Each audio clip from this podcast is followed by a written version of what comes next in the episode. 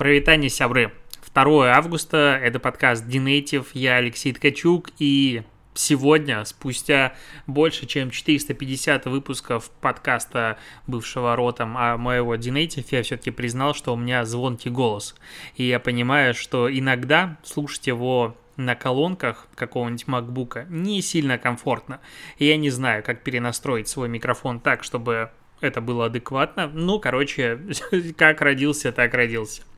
А, поговорим о новостях. Уже 2 августа, последний месяц лета, и если раньше мне казалось, что вау, блин, лето, это же такое время, что надо как-то его провести с толком, то сейчас ничего, кроме раздражения, эта летняя жара у меня не вызывает, и, видимо, это старость. Хочу зиму, хочу Новый год. Какие есть новости? Новостей не сказать, чтобы много, но нам есть что обсудить. Начнем с ТикТока. ТикТок тут запустил новую кампанию под названием Remake ну, типа, переделай, а, в рамках которой он призывает своих пользователей снимать ремейки на культовую рекламу, и вот на составе есть небольшая подборка того, что получилось. Я не сказать, что типа сильно впечатлен, потому что реклама, конечно, культовая, которая предлагается, это Skittles, там, где от прикосновения все превращалось в, соответственно, Skittles. Это культовая реклама Сникерса, ты не ты, когда голоден, когда там какая-нибудь старушка играет в регби или что-нибудь еще, и говорят, типа, что с тобой, перекуси. Он перекусывает Сникерс и начинает играть нормально, но я думаю, ты это знаешь. И, конечно же, посмотри на своего на мужчину и на меня от Old Spice. Причем каждый из этих реклам по 10 и больше лет, и как же быстро бежит время. А, конечно, реклама реально культовая. Реклама, а, которая показывает, что, блин, креатив, он может, может менять Э, бренды и вообще делать их позиционирование другое. Пользователи снимают на них свои ремейки, та подборка, которая есть на составе, ну, что-то такое себе. Я ожидал чего-то более креативного. Тут как-то скучно, ни, ничего интересного. Возможно, оно просто скрыто в дебрях э, вот самой ленты тиктоковской. Но вообще интересно, зачем тиктоку это в принципе. То есть, э, не сказать, чтобы, ну, как бы... Я не сильно понимаю, короче, зачем нужно это тиктоку пытаюсь придумать, возможно, это просто таким образом как бы задружить себя больше с брендами, типа вот, чуваки, мы поддерживаем э, вашу исторический вклад в культурное наследие, ну, потому что это реально культурное наследие уже, в том числе стали многие из этих реклам, и если ты думаешь, что это не так, я думаю, что моя, кстати, аудитория так не может не думать, точнее думать, а, но когда я там смотрю разговоры, что-то обычных людей, они там начинают вспоминать рекламу какую-то, типа, «А помнишь вот эту рекламу? У меня внутри внутри, честно скажу, как будто бы теплое тепло вот так вот разливается а, от груди и ниже к желудку, а, к животу. Я как будто чувствую, что то, чем мы с тобой занимаемся, мы занимаемся все-таки рекламой. А, я по-прежнему считаю, что социальные сети, маркетинг в социальных сетях это тоже реклама. А, не всегда, конечно, это видно и очевидно это как бы влияет на а, мир, влияет на людей не всегда в лучшую сторону, но все же, все же, все же. А, на T-Journal вышла статейка про то, что это первая, короче, вышла про Олимпиаду статья, про то, что это Олимпиада первая в истории, которая позволяет посмотреть на Олимпиаду глазами спортсменов. Ну, какая-то такая инфа, типа, посмотреть на Олимпиаду глазами спортсменов благодаря ТикТоку. Типа, спортсмены снимают много ТикТоков, и, соответственно, ты теперь это можешь смотреть.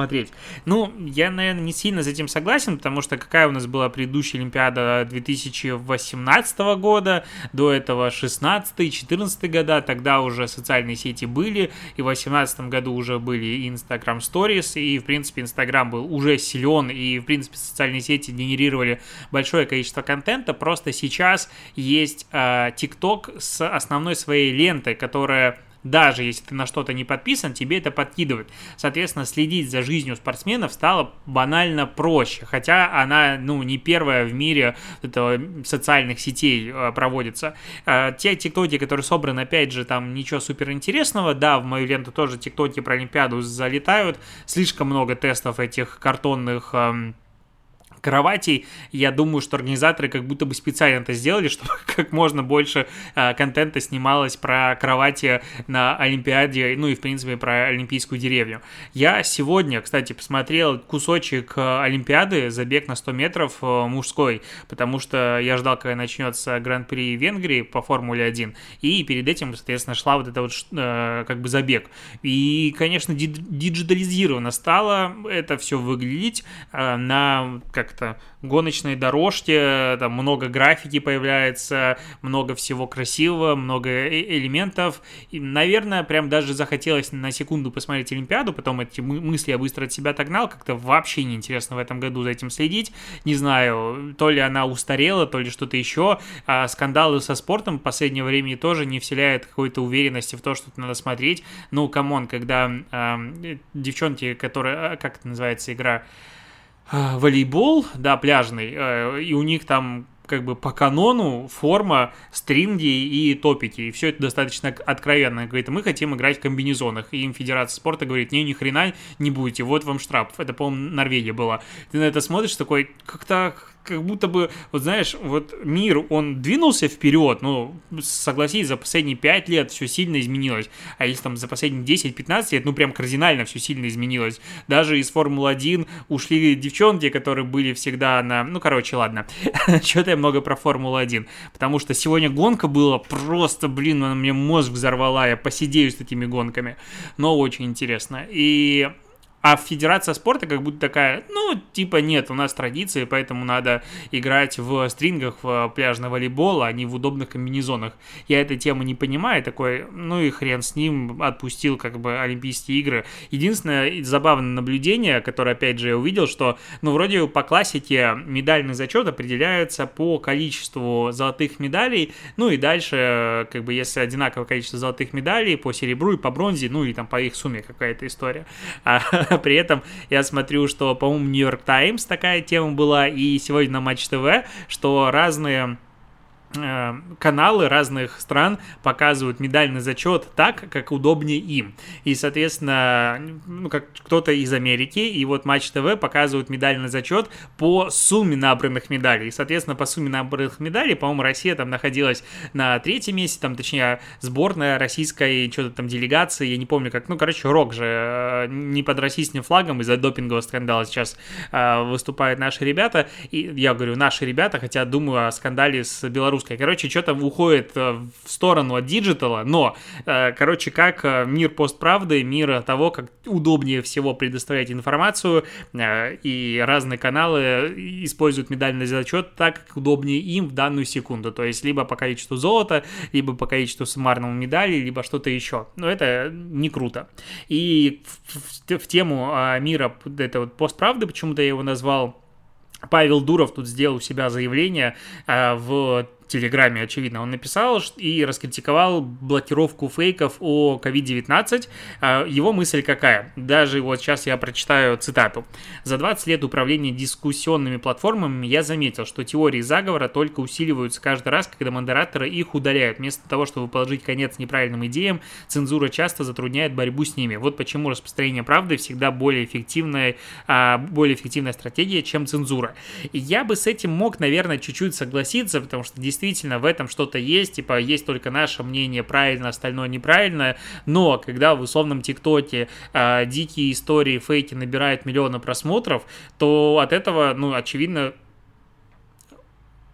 не знаю, распространение правду эффективнее не сильно становится. И, а, ну, очевидно, что такой фейковый контент, он зачастую более скандальный, он зачастую более провокационный и привлекает больше внимания. И такому контенту распространяться в мире алгоритма, опять же, легче. И, ну, я не уверен, что распространение вот правды, только правды и его как бы подсвечивание более эффективно, чем распространение, ну, чем борьба с цензурой.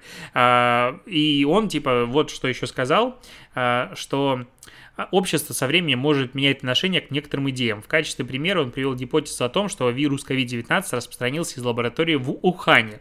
Типа сначала Facebook, Twitter и другие платформы боролись с этим и удаляли такие э, сообщения, а сейчас эта теория находится на пути к тому, чтобы стать одной из основных научных, э, научных взглядов о том, как возник вирус. Я что-то, честно, не слышал это, он э, приводит ссылку на Wall Street Journal, и как бы в моих глазах Wall Street Journal вообще, в принципе, западные медиа очень сильно потеряли а, как-то репутацию за последние годы. Вот какой-то, знаешь, типа, если Wall Street Journal об этом пишет, значит, 100% правда.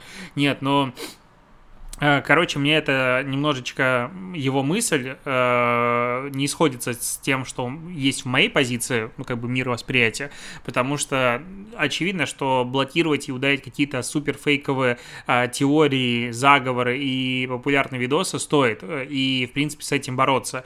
Ну, просто по причине того, что, к сожалению, информация, когда ее особенно становится много, очень сложно противопоставить, ну, противостоять, особенно если ты в этом, ну, прям сильно не заинтересован заинтересован. А, ну, покажу, допустим, простой пример, э, понятно нам с тобой, про а, развитие, продвижение брендов в том же Инстаграм. Самая классическая стратегия продвижения, которую используют сейчас, ну, подавляющее большинство брендов, это набрать как можно больше подписчиков. Набрать подписчиков, что-то еще делать. И вот я каждый раз, когда с ней сталкиваюсь, а она, на мой взгляд, крайне неэффективна сегодня для большей части брендов. И когда бренды ее используют, я думаю, блин, ну, может быть, что-то со мной не так, потому что, ну, постоянно, она постоянно тебя окружает. Такое ощущение, что все работают по ней, и говорить о том, что это неправильно, и быть одним из вот таких вот голосов как бы трезвого разума достаточно сложно, потому что ты должен сам себя постоянно убеждать в том, что это неэффективно. И я недавно э, читал лекцию на курсе э, по какому-то стратегическому маркетингу, и там были э, пользовательские кейсы.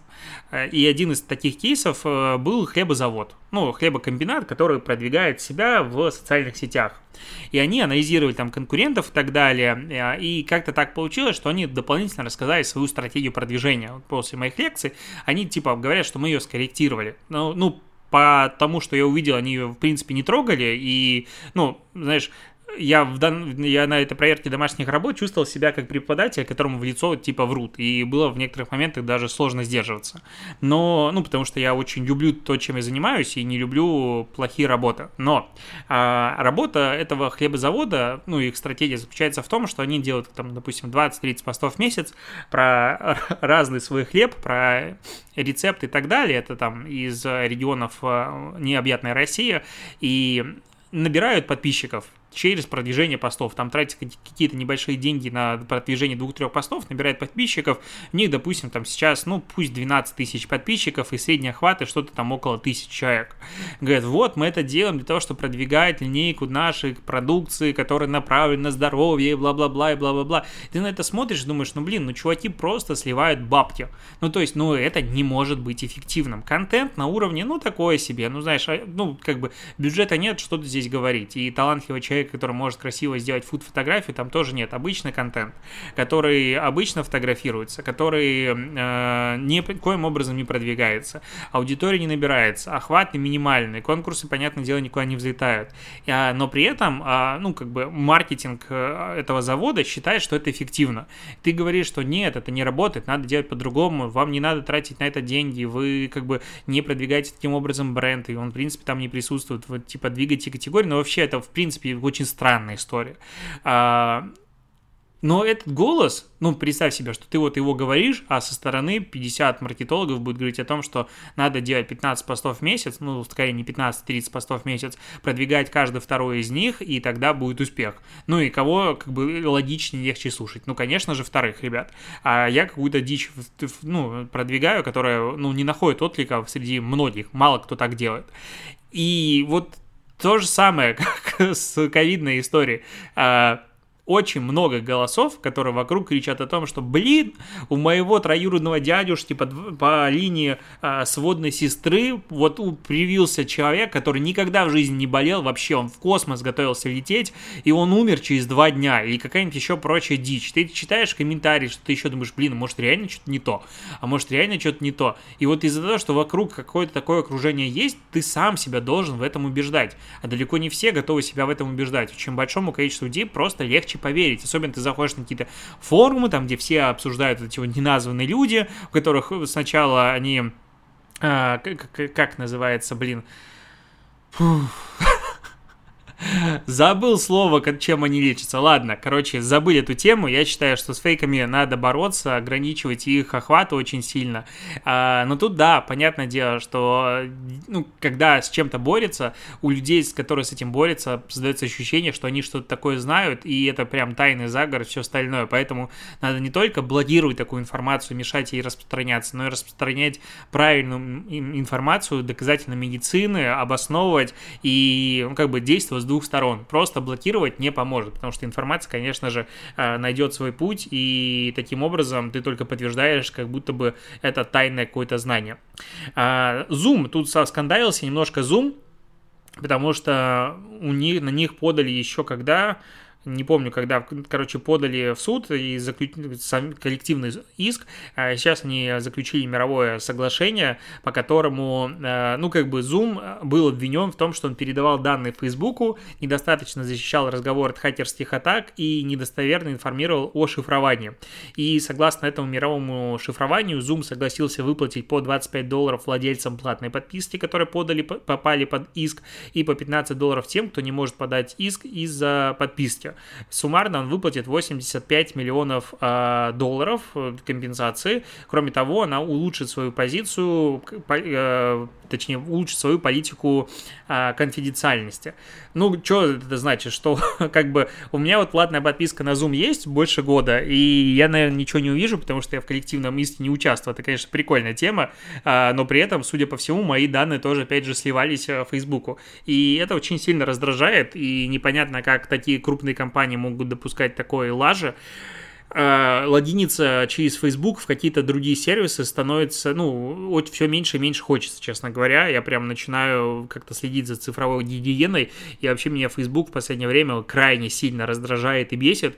Я тут э, решил на всякий случай создать себе сайдовый инстапрофиль native.ru, а, потому что я недавно обсуждал э, возможную смену своего юзернейма деноминант на native.ru для удобства поиска и так далее. Понял, что я этого делать точно не буду, потому что у меня на инсту стоит уже там несколько сотен ссылок в своем блоге, который в блоге э, в native, э, соответственно, ru, который заменить, ну, как бы очень сложно и дорого, точнее, долго или технически какие-то ресурсы надо задействовать. Плюс количество ссылок на меня в различных СМИ, медиа, где я там давал какие-то комментарии, что-то еще тоже достаточно большое. И на нахрена это делать, и трафик будет уходить куда-то не туда, ну, смысла в этом как бы нет. Поэтому останусь уже деноминантом, как бы раньше надо было думать. Но думаю, может, надо завести какой-то native.ru на всякий случай, может, что-то придумается, создам, допустим, а, блоговый какой-то профиль, а этот будет в большей степени личный или что-то еще, и завел себе новый Инстаграм, привязал его к основному своему деноминанту. Вот все прям как надо. Через Facebook залогинился, все создал, и как только его создал, меня сразу же заблокировали профиль. Типа, проверка. Я такой, ну окей, подал апелляцию, типа разбаньте. Прошло время, ничего не, не, не подается, просто профиль заблокирован. Я такой, окей. А, отправил жалобу о том, что меня заблокировали по ошибке. В итоге сейчас, когда я пытаюсь за него залогиниться, мне говорят, что я нарушил какие-то настолько жесткие а, требования площадки, прям сильный-сильный-сильный капец, что мне никогда не разбанит, этот аккаунт заблокирован навечно, и оставь свои попытки его разблокировать. Я такой, чё в смысле? Пошел еще раз его пытаться а, разблокировать деактивированный аккаунт, теперь мне фото форма просто не отправляется. И меня прям это раздражает. Потом я пошел искать, ладно, другие, допустим, профили. Как я понимаю, этот юзернейм уже похоронен, все, его больше нет. Замечательно, вообще восторг. А, хотя я попробую его, конечно же, отвоевать еще, как бы не сдаюсь. Пошел искать свои другие старые профили, думаю, может, в них что-нибудь поэкспериментирую. Нашел два профиля, которые давным-давно создавал. Один из них Native Club. Окей, пароль, конечно же, от него забыл. Нашел, какая почта была. А, отправил ссылку на восстановление пароля. Ни хрена не приходит. Еще раз отправил. Ни хрена не приходит. Потом думаю, ладно, а, попробую вспомнить, какие пароли я раньше ставил для этого профиля. Ну, что-то под, методом подбора, а, кстати, с первого раза я угадал. Ввел правильный пароль. Он говорит, нет, что-то подозрительная фигня. Давай мы отправим тебе код на почту. На ту же почту, на которую мне до этого не приходили ссылки для для восстановления. Окей, отправляю туда письмо, первое, второе, третье, ничего не пришло. И вот какой-то долбанный, магически заколдованный круг. Ну, то есть мой профиль, с которого я все это делаю, не был вообще ну, ни в чем а, за последние годы замечен. Все там хорошо, он полностью белый, верифицированный через э, Фейсбуки, откручиваются деньги на рекламу и все остальное, все хорошо. Но при этом вот такая лажа на каждом этапе. И это просто, я вот за долгое время впервые решил столкнуться с, с заведением нового аккаунта. Что происходит постоянно с рекламными кабинетами, количество жалоб на блокировки рекламных кабинетов просто без повода, они зашкаливают. И вот это дико раздражает, просто безумно раздражает.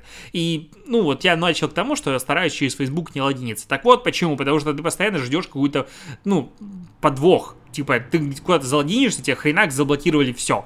Или что-то еще произошло, просто потому что Facebook так захотел. И вот когда я вижу, что бизнес вкладывает миллионы рублей в продвижение своего инстапрофиля, который может быть заблокирован просто в любой момент, и ты ничего не докажешь и не отспоришь в суде ничего, ну, становится как-то, ну, боязно за этот бизнес, когда он завязан только, допустим, на Инстаграме. Поэтому я всегда считаю, что лучше не держать все яйца в одной корзине и диверсификация наше все. Вести параллельно ВК, Facebook, Telegram, свой стендалон блог и так далее. Вот прям чем больше людей в разных медиа на тебя подписано, тем лучше, потому что ну вот может произойти такой э, коллапс. Это, конечно, просто очень сильно раздражает.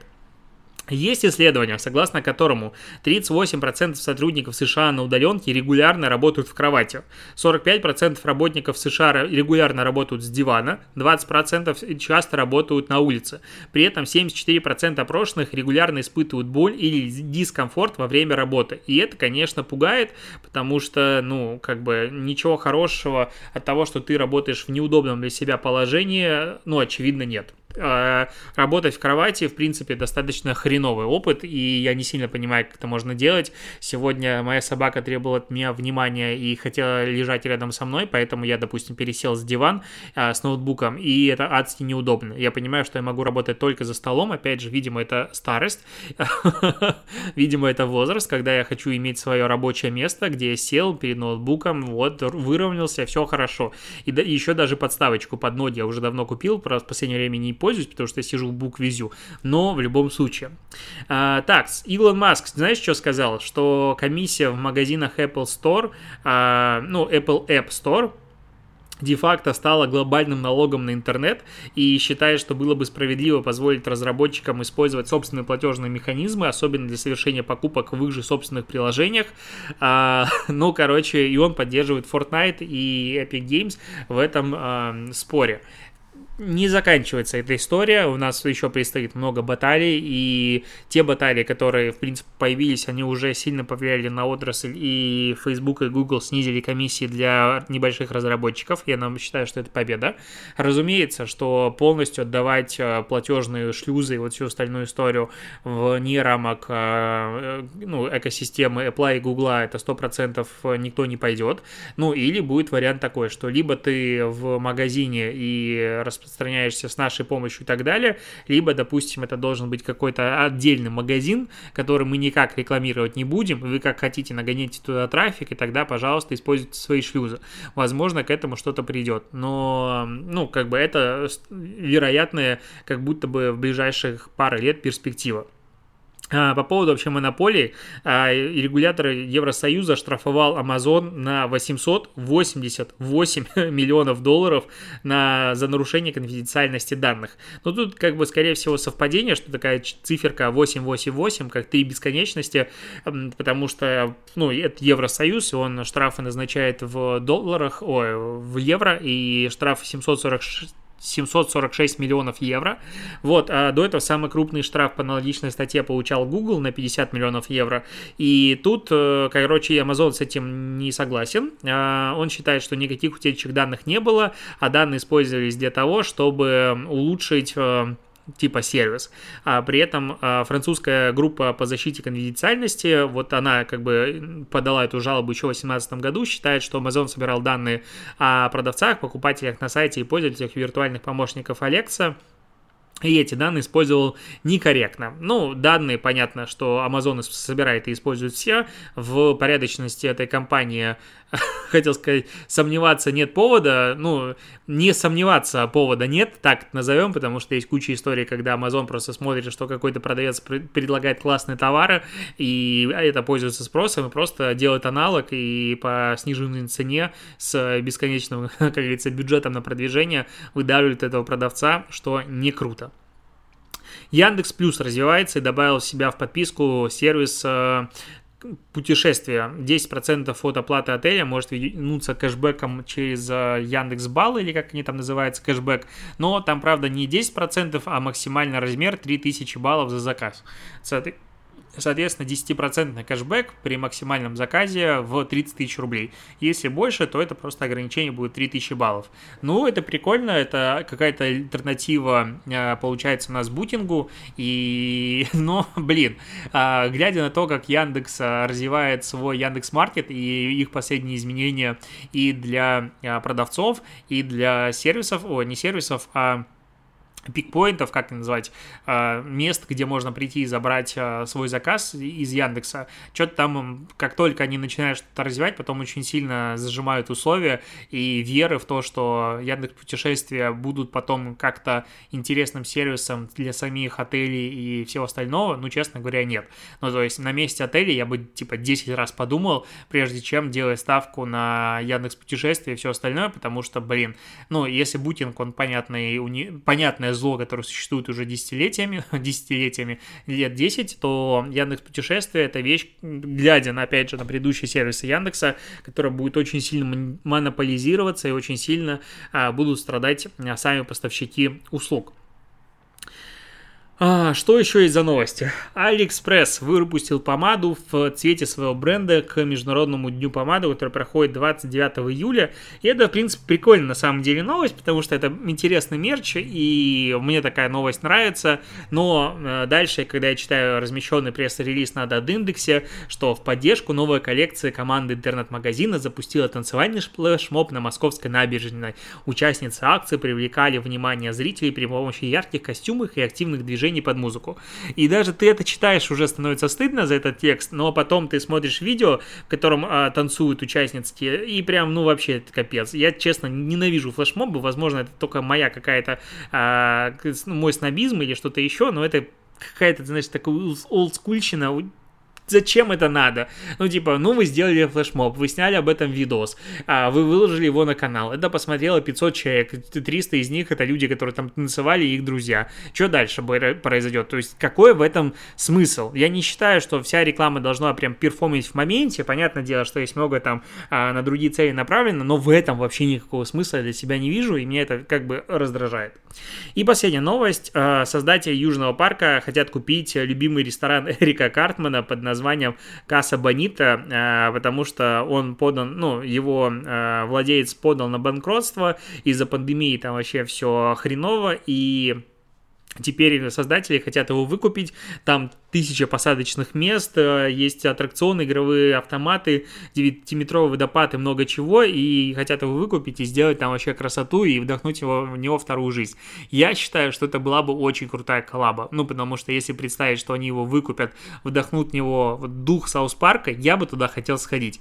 Ну, вот я сейчас жду новых серий Рика и Морти, и мне дико нравится этот сериал, но среди взрослой мультипликации мой самый-самый-самый любимый — это, конечно же, South Park, и на словах про South Park я вспомнил, что не посмотрел вторую часть э, ковидного выпуска. И вообще не понимаю, по какой причине э, сезон South Park а про 2020-2021 год до сих пор не начал выходить, потому что тут событий 2020 года, которые South Park мог бы шикарнейшим образом обыгрывать и рассказывать, ну, бесконечное количество. Почему этого нет, почему нам выпустили всего лишь две серии, насколько я помню, потому что я первую серию посмотрел, но она не закончена, значит, есть вторая.